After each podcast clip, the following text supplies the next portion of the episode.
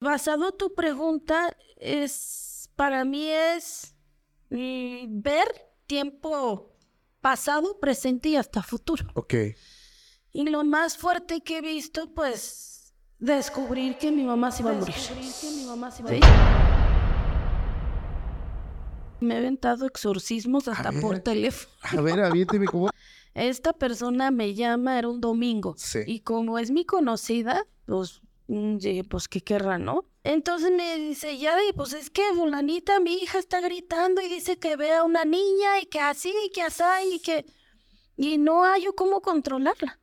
Yo empecé a hacer oraciones. Tú le vas a poner agua bendita, tráete un crucifijo y te vas a proteger de esta manera y ponme cerca de ella para que escuche las oraciones. Entonces la niña me decía, no, y gritaba y, y, y ya me decía, es que está haciendo esto y está histérica y me avienta, no te preocupes, te necesito neutral. Usé, y usé las técnicas de es- oraciones que utilizo del, del libro del Padre Amor, que trae oraciones fuertes. Ok. Utilicé los 72 nombres de Dios Sí. el péndulo hebreo y Reiki. Al final ya, después de terminar una oración en específico, ya me dice la mamá, Yadi, ya se calmó. Ok. ¿Qué sucedió? En lo que yo hacía todo este exorcismo por teléfono, eh, ahí no fue lo grave, ¿sabes? Yo colgué, le di gracias a Dios, terminé, me puse agua bendita, me desalojé en lo que yo terminaba el exorcismo o el desalojo, como tú le quieras llamar, llegó mi vis- una visita que no esperaba. Sí. Tontamente, por dije, ah, fue por teléfono, ¿no? ¿Mm? Se va mi visita, este, y en la noche empezó la fiesta en mi casa. Manifestaciones. Se manifestó, la niña que le quité a esta niña, se manifestó en mi casa.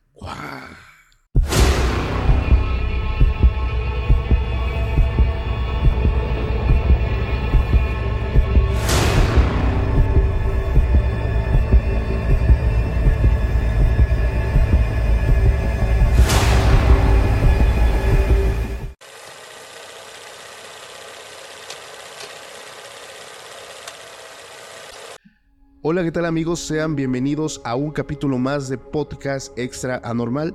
Mi nombre es Paco Arias y estoy muy feliz de estar nuevamente aquí con todos ustedes. Esta ocasión estoy muy contento porque me acompaña Yadi Reina. ¿Cómo está? Bien, bien, Paco, muchas gracias por la invitación. Un poquito nerviosa, pero a gusto aquí con ustedes. Gracias, ante, ante todo, gracias por aceptar la invitación. De verdad es que a mí me pone muy feliz platicar con las personas. Eh, antes de empezar, dígame, bueno, para las personas que no la conocen, ¿quién es usted y a qué se dedica? Ok. Mi nombre, eh, como me conocen en las redes sociales, es Yadi Reina. Sí. Eh, soy medium y clarividente. Ok. Tengo ya 20 años haciendo esto y pues me dedico a dar terapias holísticas. Sí. Todo es enfocado a sanación. Ok. Desde eh, utilizo técnicas antiguas como modernas. ¿sí? Ok, ok. Tengo la experiencia de, de muchas cosas antes y después, que fue lo que me hizo al final como que la vida me llevó hasta este punto. Muy bien. Y a esto me dedico. No hago otra cosa. Soy una ama de casa, tengo 47 años y pues ahí doy consultas en tu casa. Muchas gracias. Y pues contenta porque al final hace tiempo, muchos años atrás, alguien me dijo que me iba a dedicar a esto. Y la verdad, eh, con mi bocota normal, lo único que le dije, ay, estás menso, yo como... me voy a dedicar a esto?". Suele pasar. Pero pues sí tenía razón el muchacho, ¿no? Sí. Y al final aquí estoy. Y pues feliz de estar aquí contigo. Gracias. Gracias. ¿Cómo la pueden encontrar en redes sociales para aquellas personas que quieran conocer su trabajo? Bien, me pueden encontrar como Yadi Reina y Yadi guion bajo en Instagram, Yadi Reina, Yadi es guion bajo Yadi Reina. Ok. En Instagram y en las demás redes sociales como Yadi Reina. Perfecto. Le agradezco mucho, principalmente que haya aceptado mi invitación. Y al contrario, gracias a ti, Paco. Quiero decirle a toda la gente que en este momento, si ahí ya te estás poniendo cómodo para ver o escuchar tu video podcast favorito, antes, si no estás suscrito, pasa el botoncito ahí de la suscripción, no cuesta nada, nos apoyas mucho. Ahí deja tu comentario, tu pulgar arriba, porque vamos a empezar con una charla bastante interesante. Yo siempre le pregunto a mis invitados, y esta vez va para usted. Va. ¿Creen el fenómeno paranormal? Mm, Sí, con eso vivo diario. Ok, ¿cuál fue la experiencia que le cambió completamente la perspectiva de este fenómeno?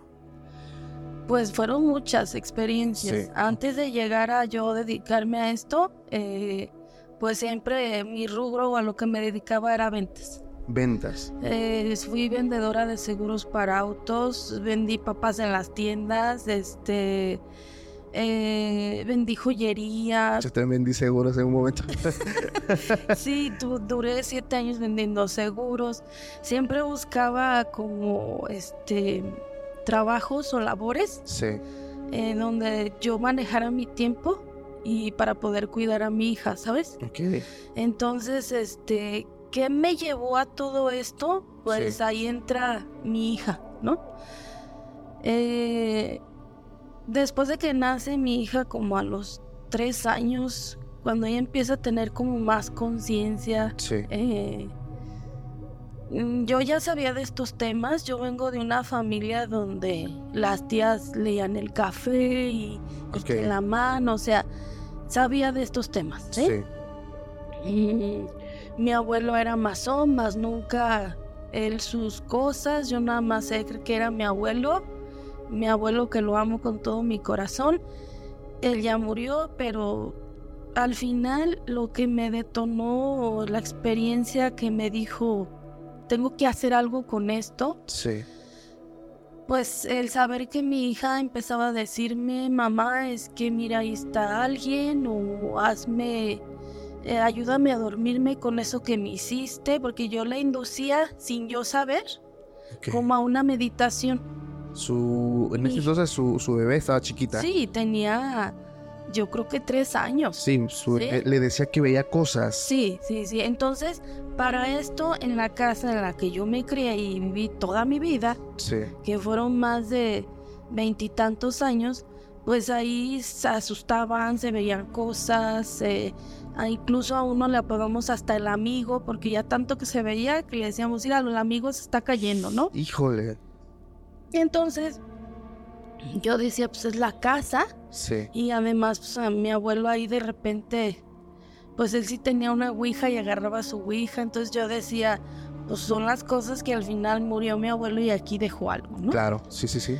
Me caso, me voy a otros lugares y empiezo a descubrir que a donde yo fuera, eh, yo sentía sensaciones extrañas, ¿sí? Ahí es donde yo empiezo a, a decir, pues esto ya no es la casa donde vivía. Sí, claro. Te digo, crece mi hija y me dice, mami, yo quiero, este, eh, tengo nada más una hija, ella siempre fue sola, entonces mm, para que ella no se asustara, siempre me decía, mira mami, es que estoy jugando con fulano, o mira mami, así, o hazme aquello que me hiciste porque me dormí muy a gusto, o sea, me decía cosas que a mí me sacaban de onda totalmente. Entonces empecé a ver de qué manera la ayudaba, ¿sí? Yendo con psicólogos, sacerdotes, gente experimentada en estas cosas, porque yo decía, bueno, yo lo puedo dominar como adulto, pero ¿cómo ayudo a mi hija? Exactamente. Porque literal ella me decía cosas donde, yo decía, hija, ¿de dónde sacas eso, no? Sí, Y en aquellos ayeres pues no había las redes sociales de ahora, claro. no existía el boom de las redes sociales. Y entonces, eh, estando investigando hasta en libros y en temas, viendo la manera de cómo ayudar a mi hija, yo siempre se lo decía de una forma natural, ah, hija, si no te preocupes, no pasa nada, tú juega con, con quien estás jugando, cosas Sí. así, ¿no? Pero empiezo también a, de- a descubrir que yo tenía las mismas sensaciones. ¿Sí? Tía. Sí. ¿Qué sentía? Pues yo iba a lo mejor a la tienda de la esquina, fue lo primero que también fue mi primera experiencia muy eh, rara y chistosa porque yo le vi a la señora de la tienda con quien siempre iba a comprar que algo le iba a suceder y sentía como la necesidad de decirle, ¿sabes? O sea, lo presentía. Sí, o sea, yo llegué y le pedí lo que le tenía que pedir Ajá. y yo veía que se iba a poner muy grave y que casi casi iba a estar al borde de la muerte. O sea, tuvo como una premonición, una visión. Sí, de ella. De ella. Entonces yo me empecé como pues a asustar porque decía, ¿cómo le digo, no? Porque al final pues es simplemente una vecina y no, mejor no le digo. Claro. Pasó el tiempo, dejé de verla, yo creo que pasaron, no sé, dos meses, tres meses, no sé. El chiste es que re- la dejo de ver, cuando regresa le digo, señora, ¿y ese milagro qué le pasó?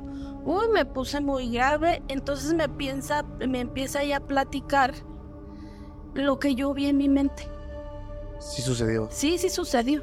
Ok. Entonces yo simplemente analizando lo que había sucedido, cuando yo la primera vez que percibo le va a suceder algo, yo mi mente, mi mente dijo, no le digas porque va a decir que estás loca. Claro.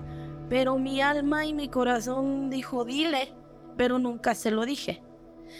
Pasa el tiempo, me platica y me dice todo lo que le pasó y ya en mí se generó una culpa, ¿sabes? Sí. Porque yo dije, bueno, yo a lo mejor le pude haber dicho Lo pudo evitar. y se pudo haber evitado, pero ni modo, ya no se lo dije. Esa fue una de tantas, Paco, ¿sí? Eh, en la casa que vivíamos, pues era una casa nueva de Infonavit y también se sentía alguien arriba de la tele, o sea, cosas extrañas que yo decía, no, yo estoy loca, ¿no? Sí. Al final eh, pasa, yo creo que duramos viviendo ahí en ese lugar como un año. Y nomás de pura charlotada le digo a una amiguita que íbamos a llevar juntas a las niñas a la escuela. Ya habían pasado para esto, yo creo que Aide ya tenía seis años de edad, mi hija, cuando este, mm, de pura charlotada, pues yo le digo a una amiguita, a ver, déjame te leo una mano. Ajá. Pues ya me, me dio su mano, lo que le vi, más lo que sentí y lo que veía mi mente, fue decirle, decirle, decirle muchas cosas Sí.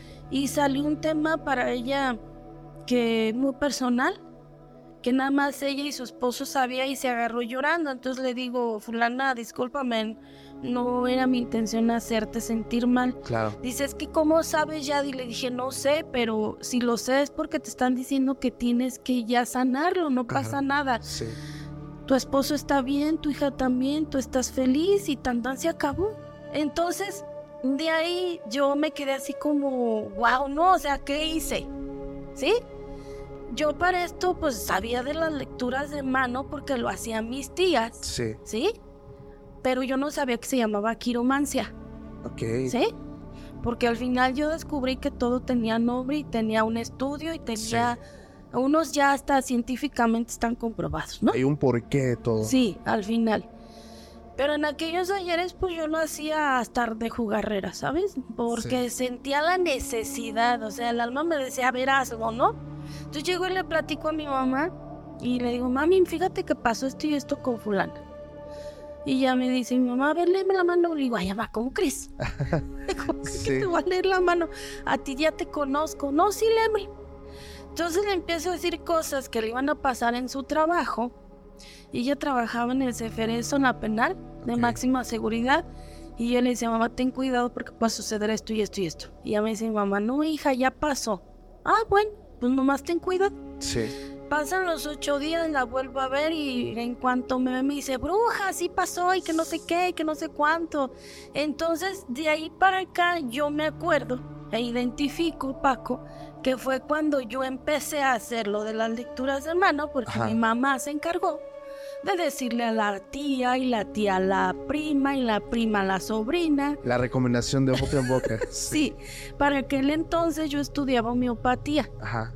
Entonces, pues yo les platiqué a mis este, compañeros y también empezaban a ir y le leían la mano y así fue como empecé, Paco. Wow. Yo no sabía hacer sanaciones de ninguna naturaleza. Pero ya traía el don por parte de sus antepasados. Pues yo pienso que sí, Paco. No sé.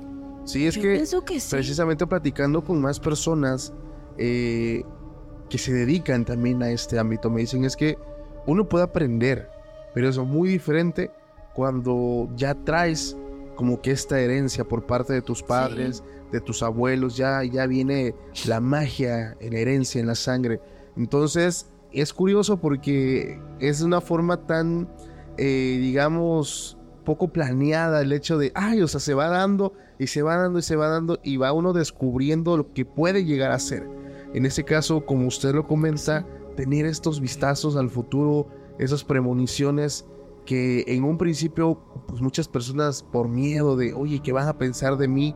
Si yo le digo a esta señora, no, te- tenga cuidado porque, no sé, vi que se iba a caer o, o no se vaya a caer, es, es cuestión de entender cuando el don se empieza a desarrollar. Pero ¿qué es lo que empieza a suceder después? Bien, después que empieza a suceder, pues me empieza a llegar gente. Y mi mamá dice, ay, mija, yo como que tú sabes hacer. No seas tonta, pon un letrero que se ve ahí afuera, se lee la mano y cobra 50 pesos. Ella era su pensamiento porque fue madre soltera Sí. y ella veía todo bueno, modo de sacar dinero, ¿no? Ya. Entonces mi mamá en su afán de ayudarme me decía, mija, pues hazlo, utilízalo. Y yo le decía, mamá, ¿cómo crees que voy a hacer eso? No, no, así, que vaya llegando quien vaya llegando. Además, yo lo hago ahorita como los músicos, ama, y me decía, mamá, ¿cómo, hija? Pues líricamente la oído, porque realmente no sé nada de técnicas. Pues sí, pero empiézalo a hacer. Entonces, como tú decías, ¿no? De boca en boca empezó. Pero luego sucedía que ya llegaban gente que no conocía, donde les salía que traían brujería o traían algún hechizo o traían algún amarre, Ajá. donde me decían a mí, eh, pues tú quítamelo. Yo les decía, es que no sé. No sé, es que sí, quítamelo, tú puedes. Entonces, en mi nivel de conciencia de aquellos ayeres, yo decía, pues con un huevo. Una limpia. Ándale, una limpia. Entonces ya agarraba el huevo o hacía una oración y empezaba a limpiar a la gente, pero yo acababa muy cansada, ¿sí? En aquellos ayeres eh, yo no tenía el conocimiento que tenía que eh, cuidarme, protegerme, Sí. entonces en mis ideas y creencias, porque yo nazco en un seno católico y pues para mí mi guía es San Miguel Arcángel. Ok.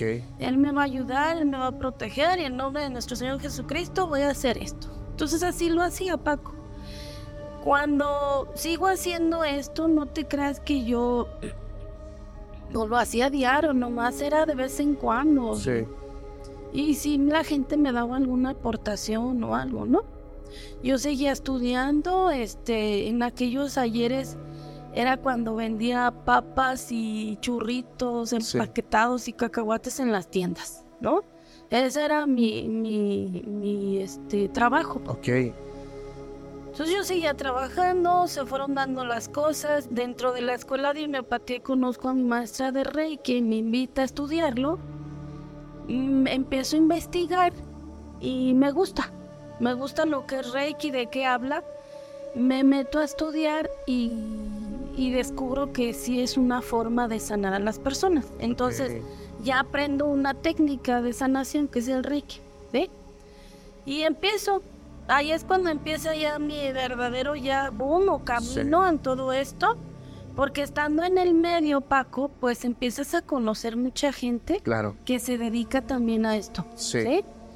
Entonces me recomendaban a mí de boca en boca y para esos ayeres también puse una tienda de abarrotes, entonces era, ya no eran las papas ni aquello, ahora era una tienda. Ok. Pero yo seguía recibiendo gente. Todo el tiempo estaba Sí. mi consultorio en mi casa y de vez en cuando llegaban personas. Ok. ¿sí? Pero era de boca en boca, ¿eh? Allí, ahí me surge una duda porque estoy seguro que entre esas personas que empiezan a llegar, alguna experiencia muy fuerte con algo oscuro que se haya topado. Sí, por andarme metiendo donde no debo, este, me, pues sucedió una situación muy negativa. A usted. a mi hija y a mi marido. Ok. Eh, conocemos a una persona que él en paz descanse ya murió, que él se dedicaba a sanar por medio de la Santa Muerte. Ok.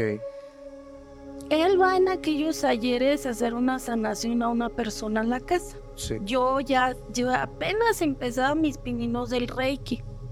Entonces a mí como no me gusta que me platiquen nada, él llega, hace la sanación a la persona y le pregunto, oiga, me, me invita a su lugar para ver qué es lo que hace y me dice, sí, mi hija, le que usted guste. Pues ahí voy, ¿no? Ni quien me mande, pero ahí voy. Ok. Este, al final el hombre siempre fue muy educado conmigo. Él me decía, pues yo voy a su lugar de su espacio de sanación. Pues era un lugar muy peculiar porque al final él trabajaba con energía oscura y muy Claro. densa. Sí. Y él me decía, mi hija, usted cobre porque la, la materia se cansa. O sea, eran sus palabras, ¿no? Del hombre. Ok. Me imagino que hacía trabajos de magia negra. Sí, sí, sí, Sí, los hacía. Entonces, este, yo por querer enseñarme para ver cómo quitar las cosas, empecé a ir, pero al final ese, eh, como que era muy celoso. Ajá. Yo iba de vez en cuando, no te creas que iba a hacer sanaciones, ni Sí. nada. yo iba y lo visitaba y cómo está don fulano y pásese mi hija, pero siempre él estaba trabajando. Sí. O sea, se iba a observar, Sí. aprender. Sí. Que aprendí nada, Paco. Nada. ¿Por qué? ¿Por qué? Porque pues no me gusta, o sea, no, no hago empatía con eso, ¿sabes? Porque él trabajaba con gallinas negras, las sacrificaba, sí, sí. o sea, la verdad es que Harry Potter le venía guango, ¿sabes? Ya, ya, era así, era mucho ocultismo. no, no, es que una ocasión llegué y yo nomás me acuerdo que él movía las manos y aventaba algo ahí a su calderito y te lo juro, Paco, que Dios me está escuchando. eh, Había un palo adentro del caldero y el palo se movía solo, o sea, Sí. eran cosas que yo decía, ¿cómo lo hace, no? Sí. O sea, mi pregunta siempre, por estar de ahí investigando, ¿cómo lo hace? Al final el hombre, pues él también me pedía, de, a veces me decía, Yadi, ¿me presta dinero? Sí, yo le prestaba, ¿no? Pero yo ya sentía, no me sentía cómoda Claro. porque sí le hablaban personas para pedirles, pues desde amarres, desde hasta muertes. Ya. Él no, nunca hizo una cosa de esas porque él decía, mija, si alguien llega y le dice, este, quiero que mate a alguien, ah, está bien, ¿cuánto vale tu vida? Y le vas a triplicar y eso me vas a pagar. Eso eran sus contestaciones. Wow. Nunca me enseñó nada porque al final yo tampoco quise, Sí. pero por andar de mirona, él decía que mi, mi esposo era muy celoso. Ok. Al final, pues mi esposo cuidaba a su mujer, ¿no? Su esposa, como Como, soy yo. como cualquier esposo, cualquier esposa cuidaría a su pareja. ¿no? Entonces, sí, claro, yo dejé de ir en- ahí al lugar. Y yo ya hacía Reiki, ya tenía tiempo haciendo Reiki. Obvio, siempre mi chivito expiatorio siempre fue mi esposo. A ver, viejo, yo me enseño una técnica, ven, te voy a hacer a ti la técnica. Eso es amor. ¿Sí? Entonces, le empecé a dar Reiki sí. Porque me decía, ya dices que traigo esto y traigo el otro, déjate hago una terapia. Le empiezo a hacer la terapia y yo empiezo a ver, empiezo a sentir muy feo el lugar donde yo empezaba las terapias. Ok. O sea, yo empiezo a sentir algo miedo. A mí para que me dé miedo, Paco, es porque hay algo espantoso. Sí. Yo trabajo, sí. Yo trabajo y así se me presenta el mismo chamuco y yo reacciono, ¿sabes? No es como, ay, ya me dio miedo, no, yo reacciono para sacar aquello. Pero con él me dio miedo y aparte pues eran mis primeras experiencias, Claro. te pudiera decir, con Reiki. Sí. En Reiki te enseñan a que inicias la terapia, hay que terminarla. Claro. Entonces, a pesar de que yo sentía que él haya sensación fea, yo le seguía dando su terapia a mi esposo. Pero lo más curioso es que entra mi hija y, me y se sienta y volteaba hacia arriba y me dice, mamá, ¿qué es eso? Y mamá, ¿qué saqué yo? Una bola negra que dice, va y viene, mamá. Ay, no, tú y tus cosas, mamá. Entonces se salió mi hija, asustada, Dije, no, esto yo no lo puedo controlar. Claro. Fui con alguien que era mi maestra de Reiki en aquellos ayeres. Ella les hace una limpia y en lo que quemó sale la cara de este señor. Entonces mi maestra me dice, Yadi, yo no sé con qué te estás involucrando, pero sale la imagen en el plato de la persona que te los perjudicó.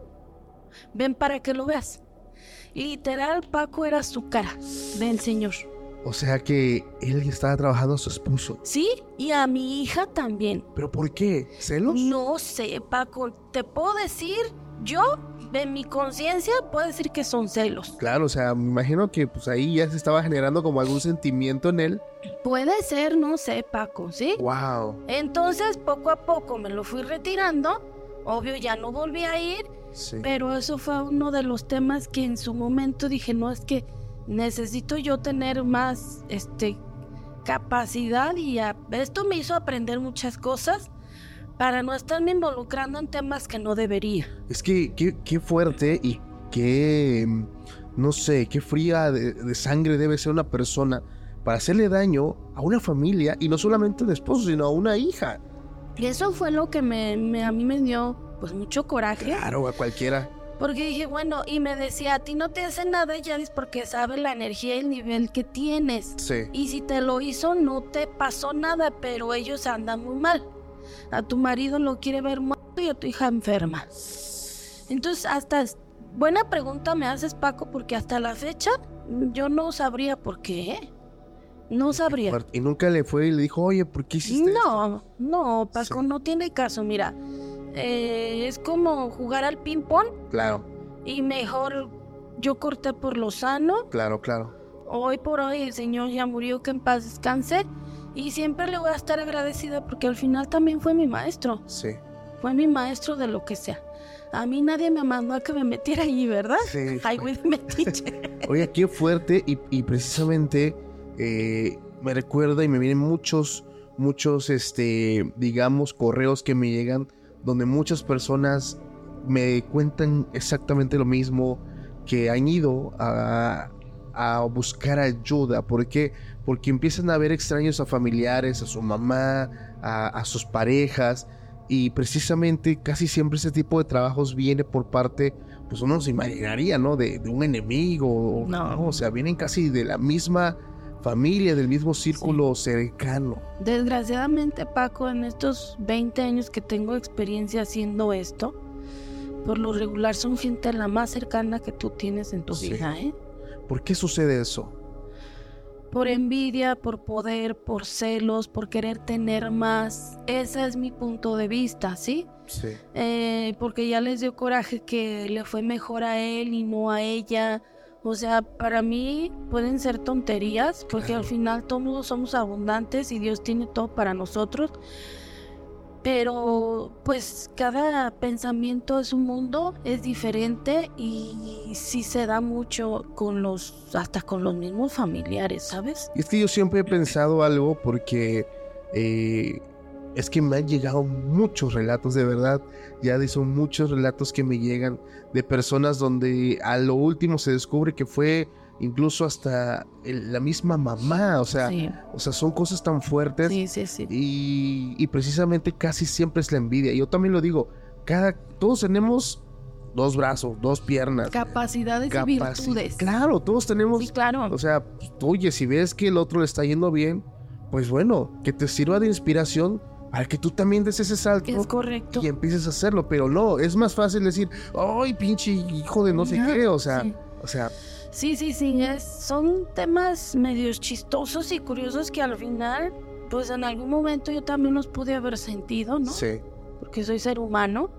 Aparte de ser medio y clarividente, pues soy mamá y soy esposa y hermana, hija. ok. Y al final que no me toquen a mi gente, ¿no? Claro. Pero mira, Paco, eh, esto me ha ayudado mucho a nivel personal, Sí. eh, a entender, a ver la muerte de diferente manera eh, y a ver la vida de diferente manera, ¿sabes? Ok. Eh, a pesar de que ya tengo tanto tiempo, este año para mí ha sido muy gratificante porque despunté. Sí. Antes siempre he visto personas, pero ahora no me doy abasto, ¿sabes? Qué bueno. Pero la intención es eh, mi legado es como si yo llegara a morir, que digan a mí Yadi me ayudó. Sí. O me dijo cómo sí, cómo sí hacerlo y cómo seguir adelante, ¿sabes? Sí. Y pues me han costado chingadazos, Paco, Claro. desde personales, laborales y de todo, ¿no? Claro. Pero ha sido muy gratificante y, y, pues seguimos en esto y ahora más para mí porque al final eh, mi niña también ahora ya se dedica a esto, cosa que creí que nunca iba a suceder. No, fíjese que desde que empezó a contarme que, su pequeña veía cosas, estaba clarísimo también el don que ella tenía también por detrás. O sea, esta habilidad de poder ver este tipo de manifestaciones que no todas las personas tienen la capacidad para poder verlas. No, y déjame decirte algo, Paco. Yo tuve toda la intención de no hacerlo, ¿eh? Porque fui a muchos cursos de, de, de, de terapias personales, o sea, de transformaciones, de... eh, Fui hasta quinto y cuarto paso, no porque fuera alcohólico o drogadicta, pero Sí. yo traía un pasado muy doloroso que yo decía, bueno, a lo mejor mi mente me está saboteando y por tanto dolor en mi corazón, pues estoy tan dolida que veo estas cosas. Claro. Fui a dar también con el padre Jesús Ceja, que es un exorcista aquí muy famoso de Guadalajara, que al final él me decía, Yadi, venga a ayudarme porque necesito quien me ayude. Entonces yo le decía, no, padre, yo no tengo esa capacidad, yo nomás vengo a que me quite esto, porque Sí. ya no, o sea, aparte que ya le prometí a Dios no hacerlo, pues no se quita, porque cada que yo iba a un curso de superación personal, Paco, pues yo me quitaba todo ese peso emocional, pero mi nivel de conciencia se elevaba más, entonces tenía más percepción. Sí. ¿Sí? Veía más, sentía más, este, escuchaba más, este, entonces yo decía, bueno, pues entonces ¿cómo me lo quito? ¿Qué sucedió? Ah, lo abracé. Dije, así soy, Sí. esto es lo que hay con Yadira, ya entendí que veo fantasmas, ya entendí que puedo sentir y ah, este, ver premoniciones, pues ya lo voy a abrazar, ¿para qué me hago el tonto? ¿Sí? Wow. Cuando sucede eso, Paco, fue como muy liberador para mí, Claro. porque ya había ido con muchos a que me ayudaran. Quería quitar el don. Sí, es que pues no es gratificante, Paco, ver a una persona ahí sentada y que está muerta. Sí. Y es que precisamente tienes que aprender a vivir con eso. porque no, no es sencillo. Digo, muchas personas que, pues no, obviamente no lo tienen, pues no lo entienden. No, y además, cuando yo lo abrazo, y pues bueno, esto es lo que hay. ¿Qué sucedió? Pareciera que mi cuerpo, mi alma, mi espíritu lo entendió, no sé, Paco. Y empezó a suceder las cosas con más tranquilidad, Sí. en una neutralidad y me, me hizo sentir más fuerte. Ok. pero este con la conciencia de que bueno pues esto soy pues ni modo ¿por qué? porque tanto mi familia política como la mi familia mi familia directa pues también en su momento me pudieron haber juzgado o yo cuidaba como el núcleo familiar porque yo decía Sí. si se enteran de esto a lo mejor nos van a dejar de hablar Claro. ¿sí? y al final ay, ya me valió Paco o sea es- esto soy Sí. pues ni modo, esto es Claro. lo que hay. Sí, Quien me quiera que me acepte como soy. Claro, precisamente, y es que así debe de ser. Tengo una pregunta, porque dentro también, digo, de los dones que usted maneja, está la clarividencia. Que es la clarividencia, nos puede describir qué es y qué es de las cosas más fuertes que ha llegado a ver, aparte de ver personas muertas. Bueno, yo te describo a mi manera la clarividencia, yo lo percibo así. Es como tener recuerdos míos de la persona que estoy consultando y luego siento sus emociones y luego la observo y es como un conjunto de todo eso y Sí. sale. Ok, ¿sí? Pero son como pensamientos que yo tuviera. Y la voz que me habla o que me guía no es de afuera hacia adentro, es de adentro hacia afuera. Es como si yo fuera al canal sí, y mi canal lo recibe y sale, ¿sí? Cuando descubro esto empiezo a ver que el canal en la glándula pineal que todos tenemos, sí, ¿sí? Entonces empiezo a descubrir que desde ahí emana toda esa información, ¿sí? Eh, basado en tu pregunta, es, para mí es mm, ver tiempo pasado, presente y hasta futuro. Ok. Y lo más fuerte que he visto, pues, descubrir que mi mamá se iba a morir. ¿Sí? Lo, tuvo la premonición. No tuve la premonición, me lo dijeron. Ok. ¿Cómo fue eso? Eh, es que mis guías son muy chistosos y... Sus guías espirituales. Mis guías, mis guías espirituales. Ok. Son muy chistosos porque me pueden decírmelo en cualquier momento, ¿sabes? Yendo a- en el carro, estando aquí contigo.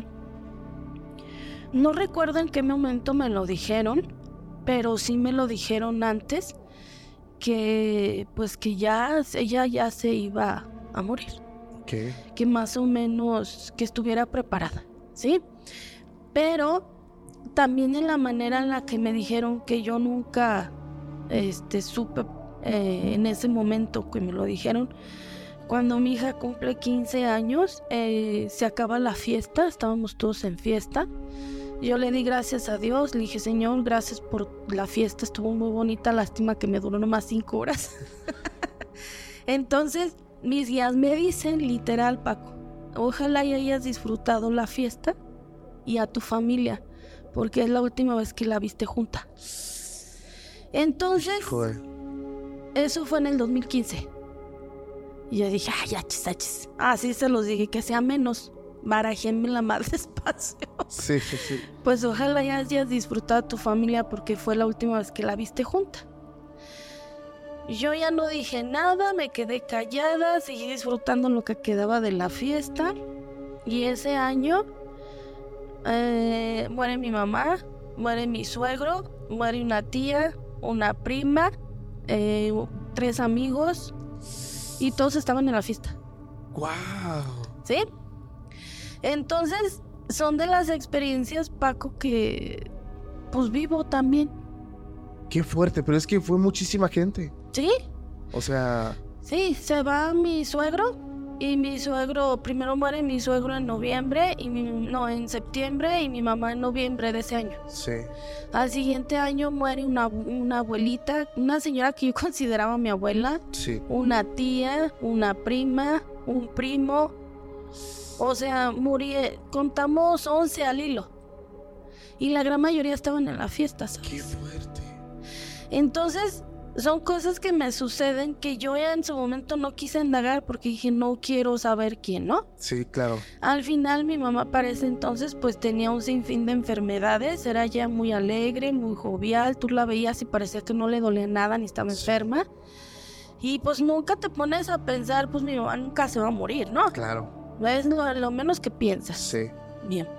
A partir de entonces, eh, Paco siguió el 2015, en el 2016 todavía por ahí, no me acuerdo si de abril, fue las últimas veces que sepultamos a alguien, pero sí duramos unos siete meses sepultando a la gente. A mí me dolía hasta el estómago cada que me llamaban por teléfono, que se murió alguien. Híjole. Bien. Y pues ha sido de las experiencias personales más duras. ¿Y piensa que eso fue un hecho normal? ¿O se pudo haber debido a... No, fue un hecho normal. ¿Fue hecho normal? Sí, sí. La muerte de mi mami, este, pues ella estaba muy malita, murió muy joven, tenía 46 años. Wow. No, 56, ¿verdad, Pucho? 56. Sí, pues de todas maneras. de- 56 años, tenía muchas ganas de vivir como todo mundo, Claro. pero ella estaba, pues era diabética y tenía un sinfín de cosas, ¿no? Sí. Ella vivió al máximo, fue muy luchona y gracias también a ella es porque soy quien soy. Claro. ¿sí? Pero no, este, todos los demás, pues fueron mi, mi suegro, pues era un señor, una lindísima persona, ya de más de 90 años, si no me equivoco, Sí. o sea, pues ya era un viejito, a todo dar mi suegro. Oiga, Que en paz descansen los dos. después de que empieza eh, esta situación, acepta el don, empieza a trabajarlo, empieza a perfeccionarlo, eh, viene esta época en la que usted empieza a tener más clientes. Ujú. Me imagino, digo, aquí en México, pues la brujería es, es el pan de todos los días de, de muchas personas. ¿Qué sucede con aquellas personas que le llegan con trabajos fuertísimos, muy oscuros? Bien, ¿qué sucede? Pues los checo, los analizo, les doy su consulta y les ofrezco la manera en la que yo los sano. Sí. ¿Sí? En ese proceso, lo más fuerte que haya visto, por ejemplo, he platicado con personas que me han contado experiencias que de verdad son, no sé cómo decirlo, pero no, o sea, no suenan creíbles, pero sí son reales. Porque en ese mundo, digo, en el mundo paranormal, pues todo va a sonar increíble. Sí. Pero realmente hasta que no lo vives, no lo crees. Sí. Ay, pues igual que te pudiera contar, que me acuerde. no suele, suele suceder que a veces son muchos, pero este, pero pues luego le pasa también a los músicos cuando dice, échate una rola. No, mira, este, bien, hay un caso de una niña que vi precisamente este año, a principios de año, que acabó en el psiquiatra. Ok. Porque traía una brujería, no recuerdo quién se la hizo, Paco te mentiría, pero la brujería era para verla totalmente mal. Sí. Al grado que cuando me buscan sus papás es porque pues ya no hallaban qué hacer, ¿no? Porque Sí. la niña agarraba cuchillos, tomó pastillas para matarse, se quería agarrar cuchillos y se los quería encajar.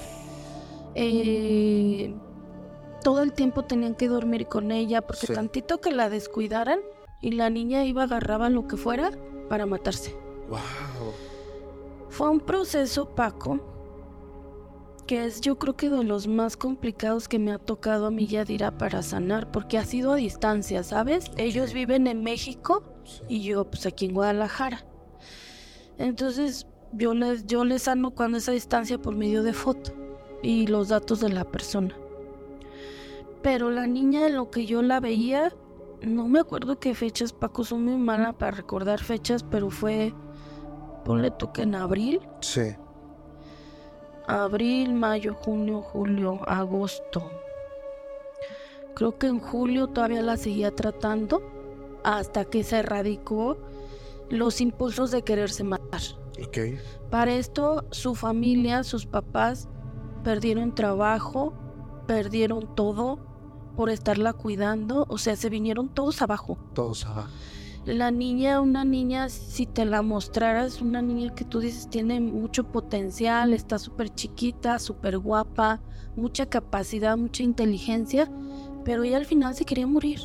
Su tema era me quiero morir. ¿Sí? Pero estaba siendo trabajada. Pero era un trabajo de brujería. Ok.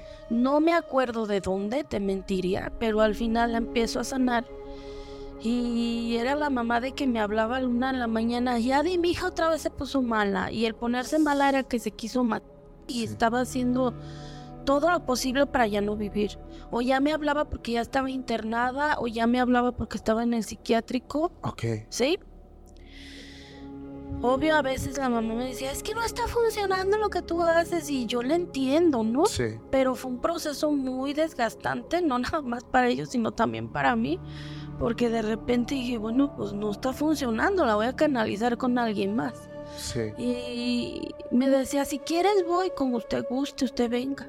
Alguna vez yo fui a México a armonizar un hospital, entonces a las redes sociales subí y me decía, Yadi, ven a ver a mi hija. Le digo, es que ya traigo un un itinerario, Claro. señora, no puedo, ya me pagaron vuelos y todo, sino con todo gusto iba. Entonces, aquí el detalle, este, Paco, es que la niña eh, se sana, queda súper bien. Y yo nada más le decía, señora, es que todavía la niña ya va a estar bien, ya... Sí, es que me dice primero la señora, ¿cómo la ves? Pues yo la veo bien, ya contenta, trabajando y con ganas de estudiar. Y la señora llora y me dice, sí, ya así está. Qué bueno que me lo confirmas porque así está. Sí, así va a estar señora, pero hay que tener cuidado porque puede tener una recaída. Claro. Y la volvió a tener Paco. ¿Sí? Al final sí tenemos que entender, Paco, que cuando suceden estas cosas tenemos que ayudar a la persona no nada más espiritualmente, sino Sí. física y emocionalmente. Claro. Entonces todas las partes funcionan para que la niña esté bien. Sí. Precisamente me acaba de hablar y me dice, Yadi, mi hija ya se recuperó, ya está bien, este, todo ha salido bien y muchas gracias por todo. ¿sí? Pero todo ha sido por teléfono, Paco, ¿sí? Y ha sido para mí, eh, fue desgastante porque al final, pues soy una persona que dices, pues, ¿qué está pasando, no?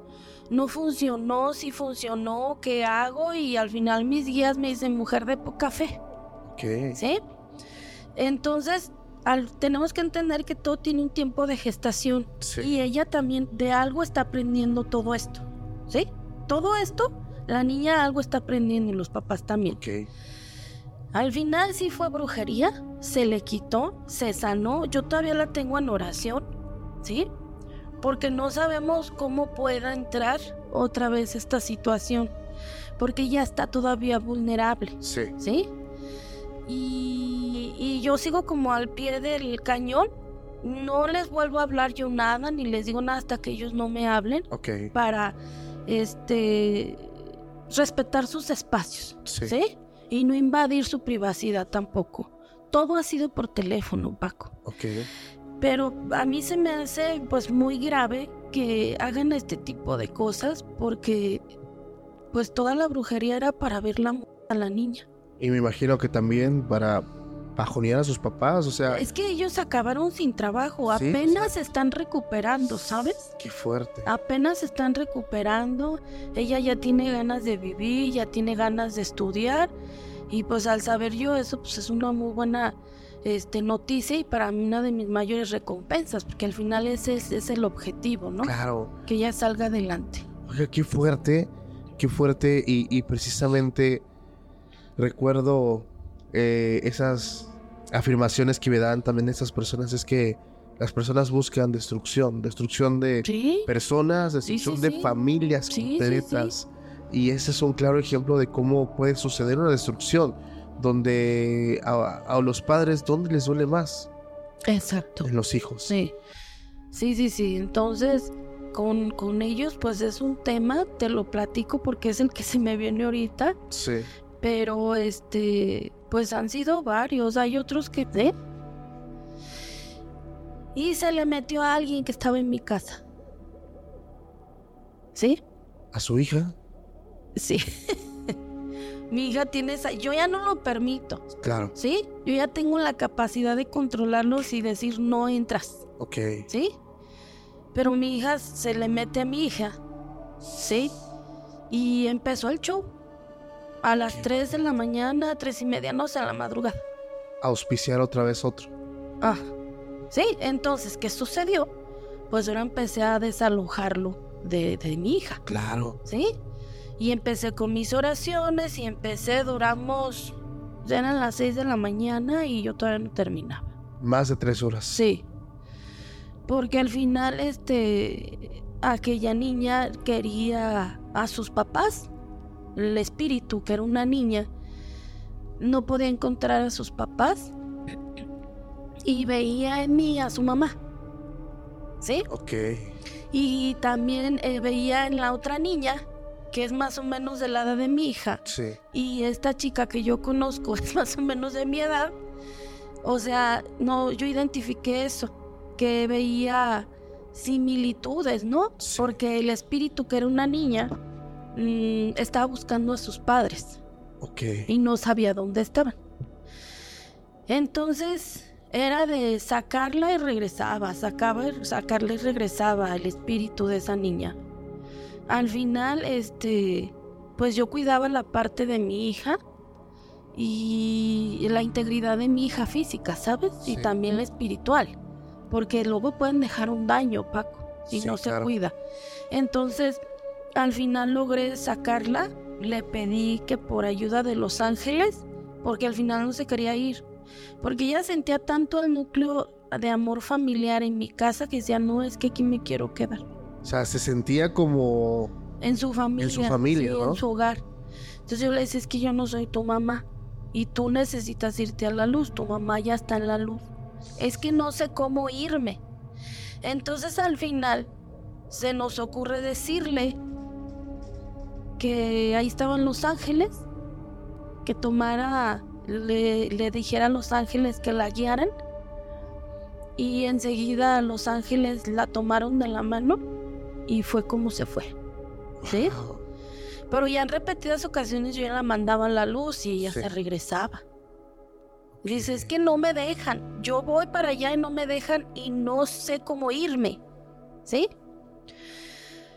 Y fue una lucha entre hablar con el espíritu y el agua bendita y las oraciones y ahí estaba una tía y me ayudó la tía y entre mi marido, la tía y yo hicimos el desalojo.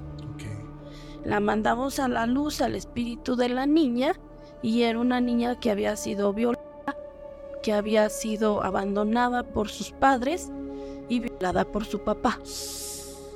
Entonces, son historias que nos contaba la niña, el espíritu, Claro. y que al final lo único que buscaba la niña era su paz. ¿Sí? Y buscaba a su mamá. Sí, claro.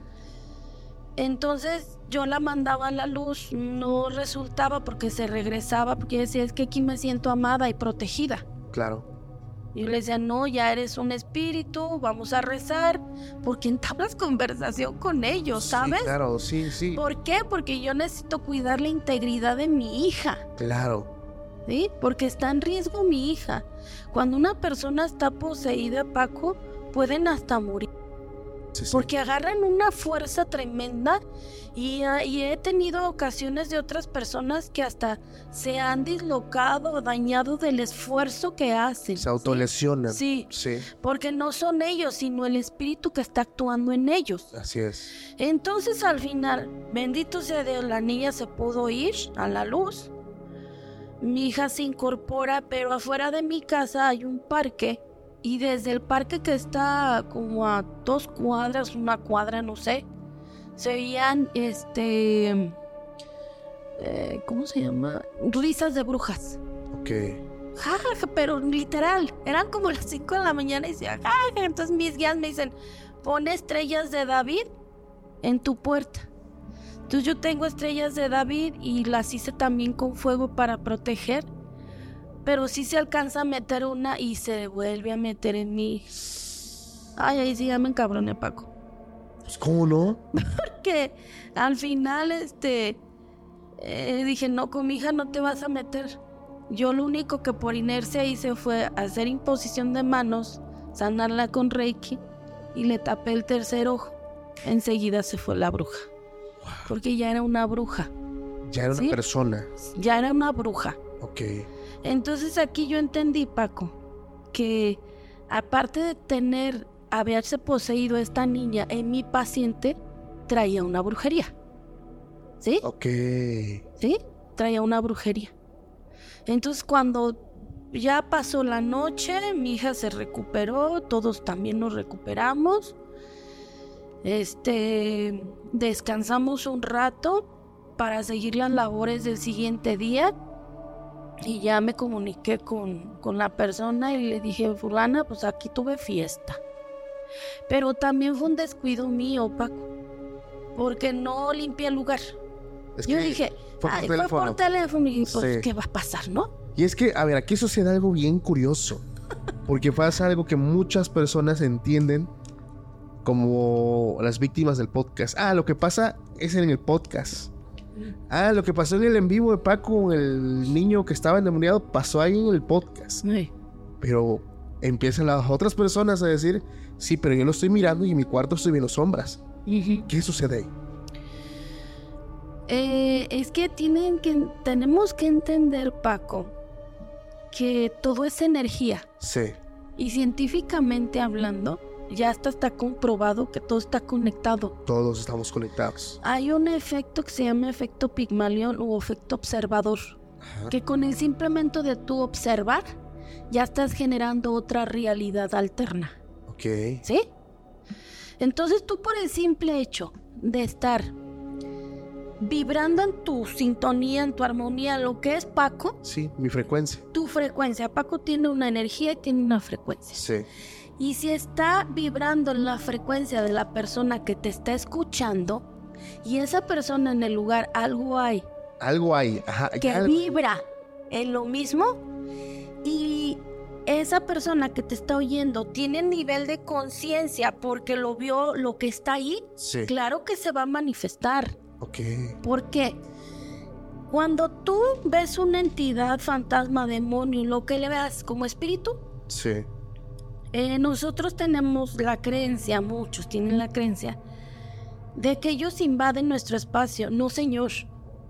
Tu nivel de conciencia es de, diferencia, de diferente frecuencia, que es que tú pasas al nivel de conciencia de ellos Sí. y es cuando ellos ven en ti, no te ven como persona, te ven como luz. Sí. Ven tu alma, tus ojos, que son las ventanas del alma, como faros de un carro que viene de noche. Así te ven. Ok. Entonces en esa luz, ellos, aquí hay una luz, van y entran, no sabiendo que es Paco. O que es el que te está escuchando. Sí. Entonces si todo está en la misma frecuencia, Se alinea. se alinea y se manifiesta. Ok. ¿Sí? Se manifiesta. ¿Por qué? Porque el, el- el que está escuchando tiene la vibración adecuada para irse al nivel de conciencia que están los espíritus y ellos están buscando la oportunidad, a veces hasta de volverse a sentir vivos. Claro. Y lo ven en ellos, a huevo se van a manifestar. Y ahí se manifiesta. ¿Sí? Sí, sí, y son muchas personas que me dicen, oye, empecé a ver esto, me empezó a doler la cabeza, este, ¿qué, qué puedo hacer? ¿Qué les puedes recomendar? Pues yo recomendarles que la energía más poderosa en ese momento es la neutralidad. ¿Sí? Ok, ¿Por qué en la neutralidad? Porque en la neutralidad no hay ni bueno ni malo. Siempre el péndulo va a estar hacia lo sí y lo no, o lo malo y lo bueno. Y manteniéndote neutral, no vas a generar tanta euforia de ningún lado. Y cuando tú vas, por ejemplo, asustado o empiezas a sentir miedo, estás en el nivel de conciencia de ellos y ellos pueden atacar. Exacto. Pero si esa, esa entidad es de luz o es nada más un fantasma que quiere cruzar, también se va a manifestar, pero porque tú le estás poniendo una emoción, Claro. ¿sí? ¿Qué les recomiendo? Hacer oración. No hay... Acuérdate que tu palabra es una varita mágica. Sí. ¿Sí? Tienes el poder de bendecir o maldecir. Exactamente. No es como lo digo, sino con qué intención lo digo y lo hago. Sí. Pero si también te mantienes neutral en ese momento y no estás asustado, vas a generar una vibración donde aquello no te va a perjudicar. Claro, claro, precisamente. Pero las personas que se empiezan a sugestionar también, Ajá. el miedo las empieza a invadir, Ujú. blanco perfecto. Exacto. Entonces, algo que tengo yo, Paco, es raro que me dé miedo, ¿sabes? Sí. Algo. A lo mejor ya, ya lo domino, Claro. pero sí, de vez en cuando, si yo siento miedo es porque es algo bien cañón, ¿eh? Es algo bien cañón. Es cuando yo descubro que es algo que sí me puede dominar. Sí. Más aún, sin embargo, sí lo puedo resolver. Ok. ¿Sí? Oiga, qué fuerte, tremendo y, y qué buena explicación nos da para todas aquellas- personas que dicen haber sido víctimas del podcast, de, haber sufrido una experiencia paranormal a través de estar viendo los capítulos. Y es que precisamente yo, yo siempre les digo, ¿sabes qué? Si es así, pausa el video o quítalo, abre tus ventanas, respira, relájate, despéjate. Si, si eres cristiano, crees en Dios, haz oración, ora, tranquilízate. Hay una fuente divina. Sí. Es el creador de todo lo que es. Sin la religión que seas, Sí, siempre encomiéndate a esa vibración. sí. Al creador de todo lo que es. ¿Sí? Hasta la misma Biblia se dice, todo lo que se haga en mi nombre está bien hecho. Sí, Si tú le llamas Dios, Jesús, Alá, Mahoma, Creador, como quiera que sea, que te identifique o que te conecte con eso, sí. que es el creador de todo lo que es, eso divino. En eso conéctate, ten fe en lo que estás diciendo porque tus palabras son poderosas Así es. y tienen vibración también. Sí, Y si tú te mantienes neutral, aquello no te va a atacar. así es. ¿Sí? Es correcto. Aquello no te va a atacar, Paco. Puede que te ataque porque a lo mejor es fuerte, pero también somos creadores. Cuando la gente me dice, ay, sí, ¿cómo no? Eh, Sí, sí se puede. Sí, Sí, sí se puede. Yo a veces les hago la prueba del tequila. Cuando hago mis cursos de Reiki, mm, a lo mejor me sale un poquito del tema, pero el Reiki se trabaja y se sana por medio de imposición de manos. ok. Eh, les digo que lleven un tequila nuevo una botella de tequila y Sí. lleven dos caballitos. Después de que les hago la iniciación, de, después de hacer el taller y el curso y les hago la iniciación, les digo que degraden el, grado del tequila. Que a uno se lo degraden, sirvan su tequila en los dos caballitos y que a uno le degraden el sabor y a otro se lo eleven, pero que lo hagan ellos por medio de sus manos.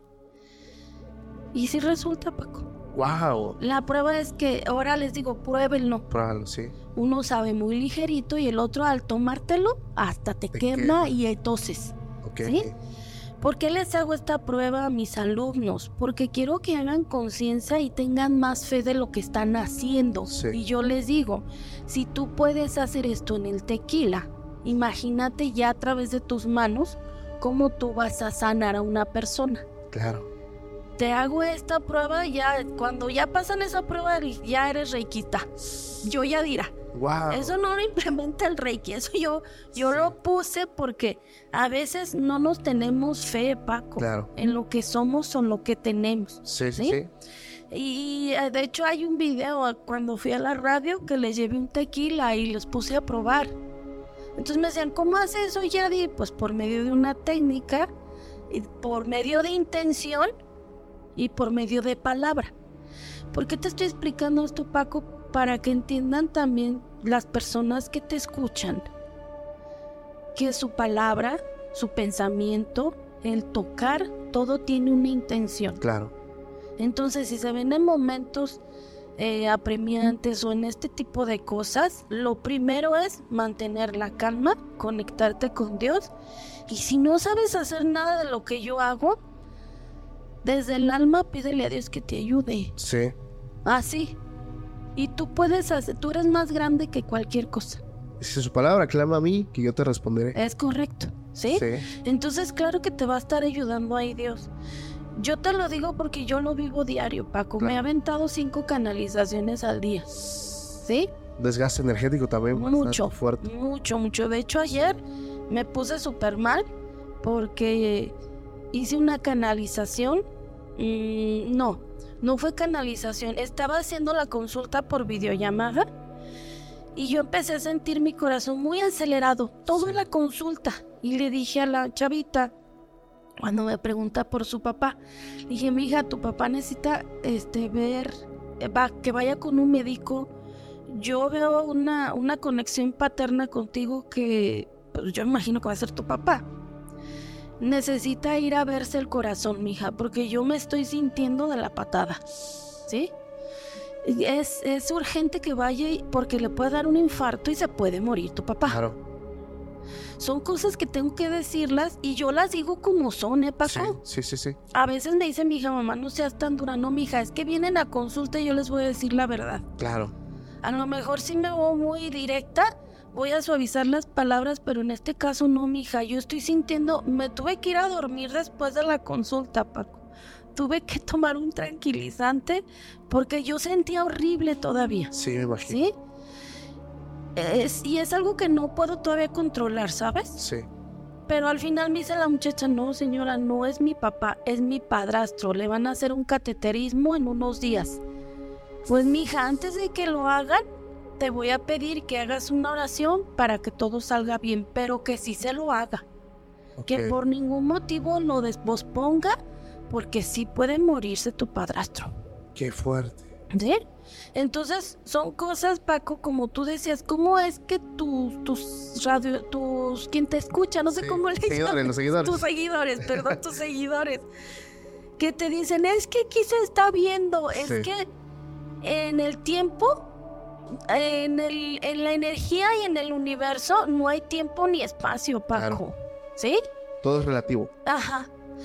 Todo tiene energía y todo se manifiesta por lo que ves. Eh, La mesa tiene energía, el Sí. micrófono, todo lo que está aquí tiene energía. Sí, ya está comprobado, la parte más pequeña de la materia Sí, es energía. sí, sí.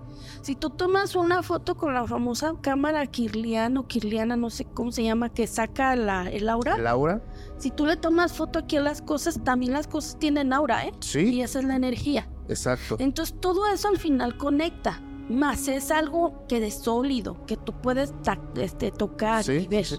¿sí?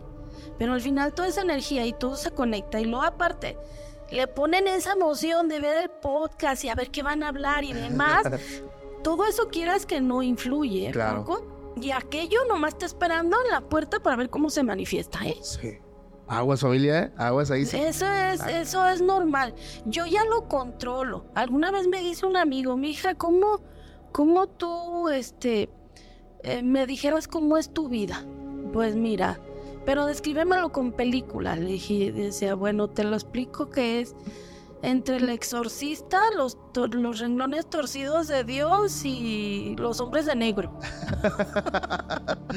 Esa es mi vida. Así te dice, no, sí dice literal, así es tu vida. No, sí es fuertísimo y, y como siempre le he dicho, las personas, digo, que nunca lo han vivido, pues se entiende que no lo crean, pero cuando vives el fenómeno como personas como usted que viven de, de esta forma el fenómeno todos los días, eso se vuelve un estilo de vida. Realmente Sí. se vuelve un estilo de vida y si las personas que dicen es que yo no veo, yo no veo, les voy a decir algo, qué bueno que no lo ven y qué Qué bueno, bueno. qué bueno y ojalá así sea siempre Y qué bueno que no lo crean. y qué bueno.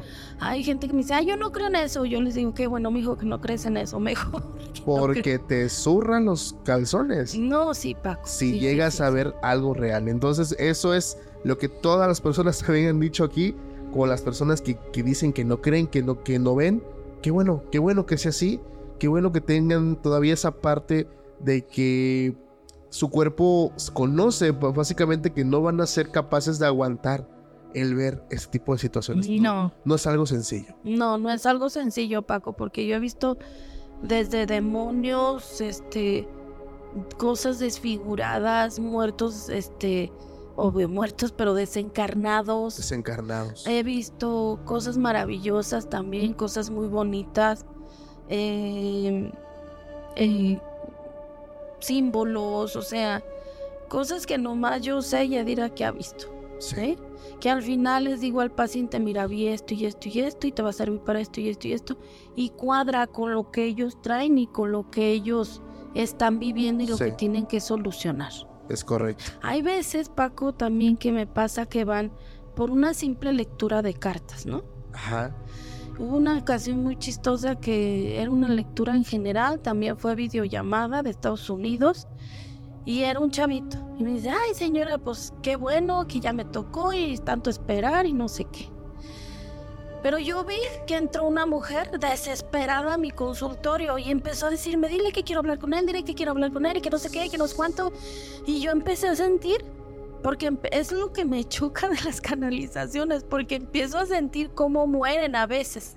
Entonces yo empecé a sentir que me faltaba el aire. Ok. Y dije, ¿sabes qué? Antes de, de comenzar, yo sé que quieres una consulta en general, pero aquí hay una mujer. Es así, así, así, así. Murió. Murió de COVID. Y te dice esto y esto y esto y esto y así, así, así, así, así, así, así. Pues el chico estaba llorando. Le dije, era tu mamá, ¿verdad? Sí, era mi mamá. Qué fuerte.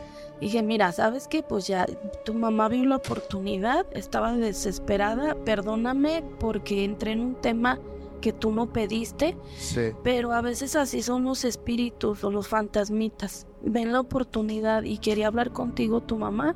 La idea es que ella se vaya en paz y que No había tú te quedes tranquilo. Mm, sí, Paco, pero es como... Es bien chistoso porque hay espíritus que sí trascienden, pero como que si les Dios les diera el permiso de venir y platicar. Ok. Y hay otros que no. Se van y ya no regresan. Ajá, hay otros que ya me tocó otro también, un pacientito que fue una sanación espiritual, que le hicieron un trasplante de riñones. Sí. De un riñón, no le funcionaron sus dos riñones y le hacen su trasplante, pasan tres años y le deja de funcionar. Entonces va conmigo y me dice, Yadi, pues vengo una sanación. Usted decía en un podcast que hacía sanaciones y le dije, pero tienes que entender algo. Esto es tu proceso de vida. Sí. ¿Sí? Por algo lo estás viviendo y desgraciadamente por X circunstancia tú lo generaste. Obvio nadie quiere estar enfermo. Claro. Pero vamos a ver en el tema espiritual por qué de repente dejó de funcionar tu riñón o por qué estás mal. Y la idea es mover la energía. Yo le decía al muchacho, al fulano, la idea es mover tu energía para pedirle al universo que todo se alinee y te den otro riñón. Sí. Y ojalá y sea en diciembre, el que sea, ese sea tu regalo de Navidad. Vamos pidiendo eso, ¿no? Empiezo la sanación eh, y entra un espíritu. Era un hombre. Yo creo que ha de haber tenido unos 30, 32 años, no sé. Yo para esto estaba dándole la terapia a mi paciente y me dice el espíritu, vengo por mi riñón. Y yo le decía, ¿y tú quién eres? Es que no me quiero ir incompleto. ¿Ya le habían conseguido donador? No sé, pero mira, no me quiero ir incompleto. Pero es que tú ya no ocupas tu riñón y él velo cómo está. Sí. A nombre de él, si te funciona, yo te pido una disculpa. Pero tú entiendes que ya estás muerto, sí, pero no me quiero ir incompleto. Esas eran sus respuestas, ¿sabes? Y entonces por eso no funciona ese riñón. Dice, yo no sé, pero yo no me quiero ir incompleto. Y ya le dije, mira, él está enfermo, eh, él tiene una vida, quiere vivir, no sé cuál sea su proceso de vida, pero aquí lo tiene Dios, a ti por algo ya te tocó, tienes que ir a descansar en paz. Pues que él me lo pida. Entonces, ya yo le dije dentro de la sanación, yo los induzco a la meditación y a tenerlos tranquilos.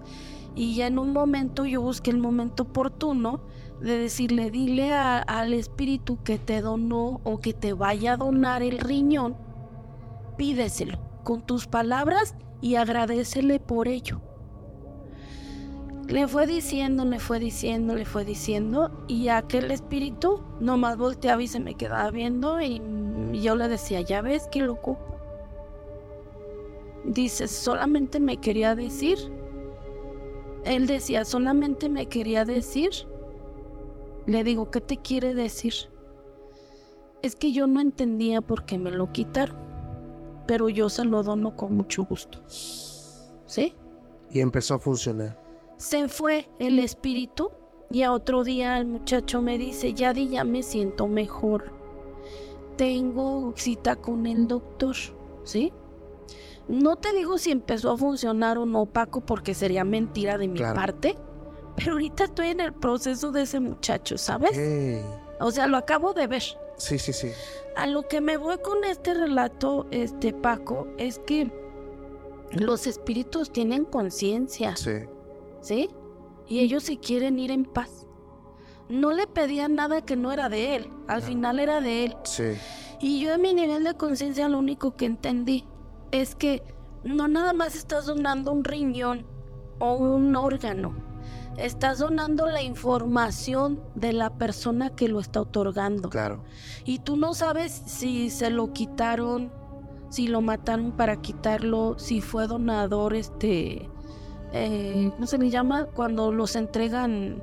Voluntarios. Voluntarios, donador voluntario. O sea, yo no me metí en su historia del fantasmita, ¿no? Sí. Yo lo que generé es como el proceso para que mi paciente esté bien y él se fuera en paz. ¿Sí? Pero a lo que voy es que cuando tú donas un órgano, donas también la información de la persona que le está dando.